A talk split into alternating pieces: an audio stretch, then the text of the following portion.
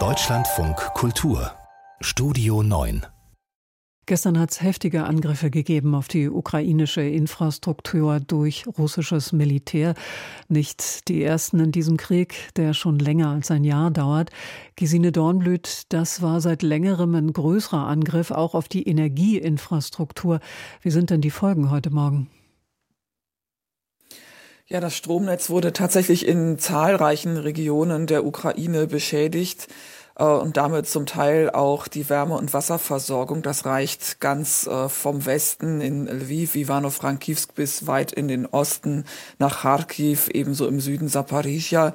Die Reparaturarbeiten laufen bereits, aber nach äh, dem derzeitigen Stand und nach Angaben der ukrainischen Behörden sind vor allen Dingen die Region Jitomir weiterhin stark betroffen, Kharkiv auch. Äh, über Jitomir heißt es, die Reparaturen werden bis zu zwei Wochen dauern. Solange wird es Abschaltungen geben. In Kharkiv äh, rechnet man damit, dass es etwas schneller gehen wird, das Stromnetz zu stabilisieren. Das soll in einigen Tagen soweit sein. Stichwort Saporizhia, da liegt ja bekanntlich Europas größtes Atomkraftwerk. Was ist mit dem AKW? Ja, da meldete gestern der Betreiber Eneroatom, dass die Stromversorgung zu diesem Atomkraftwerk aufgrund der russischen Raketenangriffe unterbrochen war.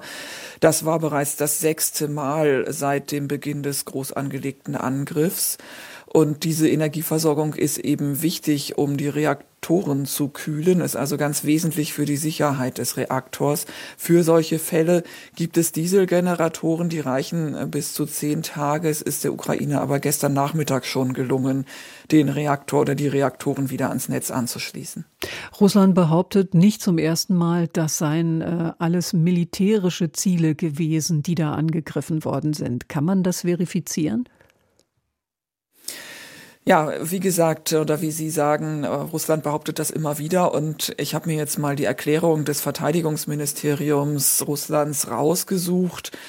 Die will ich auch mal so gleich wiedergeben. Also es seien Schlüsselelemente der militärischen Infrastruktur der Ukraine getroffen worden. Unternehmen des militärischen Komplexes, sie unterstützende Energieanlagen, außerdem Unternehmen, Standorte unbemannter Drohnen seien zerstört worden der Transport von Reserven, der Eisenbahntransport ausländischer Waffen und so weiter. Das klingt für russische Ohren natürlich beeindruckend. Die Ukraine gibt ähm, Treffer auf die Militäranlagen nicht bekannt, auch um den Gegner nicht zu unterstützen, um ihm nicht zu nützen. Ausschließen kann man einzelne Treffer nicht, aber es ist natürlich klar, die Verhältnismäßigkeit, die ist überhaupt nicht gegeben. Es sind zigtausende, wenn nicht hunderttausende Zivilisten betroffen. Und EU-Kommissionspräsidentin von der Leyen hat gestern auch gesagt in einem Tweet nach einem Gespräch mit dem ukrainischen Präsidenten Zelensky ganz klar, gezielte Angriffe auf die Zivilbevölkerung und das Energienetz, und darum sei es gestern gegangen, das sind ein Kriegsverbrechen, so von der Leyen. Nun waren das gestern verhältnismäßig viele Einschläge. Woran hat das gelegen? Gibt es da Lücken in der ukrainischen Flugabwehr? Ja, ich glaube, einerseits war ausschlaggebend, dass es wirklich sehr, sehr viele Raketen und andere äh, Flugkörper waren. Inzwischen spricht der Generalstab von mehr als 90 Raketen. So viele hat es selten gegeben an einem Tag. Und dazu kommt aber, dass es auch sehr viele verschiedene waren und vor allem auch Raketen und Marschflugkörper, die die Ukraine technisch nicht abfangen kann mit dem Gerät, was sie hat. Das betrifft insbesondere russische Hyperschallraketen äh, vom Typ Kinjal. Da hat Russland gestern offenbar sechs Stück benutzt. Die sind enorm schnell und äh, können auch die Flugbahn ändern. Und ähnlich äh, verhält es sich mit Marschflugkörpern einem bestimmten Typ, von dem hat Russland gestern auch sechs eingesetzt, heißt es. Die fliegen sehr niedrig, teils unter dem Radar.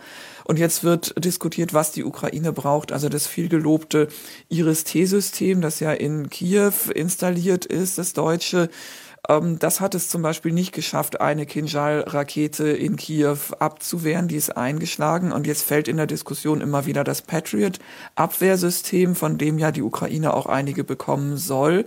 Da gibt's aber unterschiedliche Meinungen, in welchem Maße die auch diese Kinjal-Raketen abwehren können.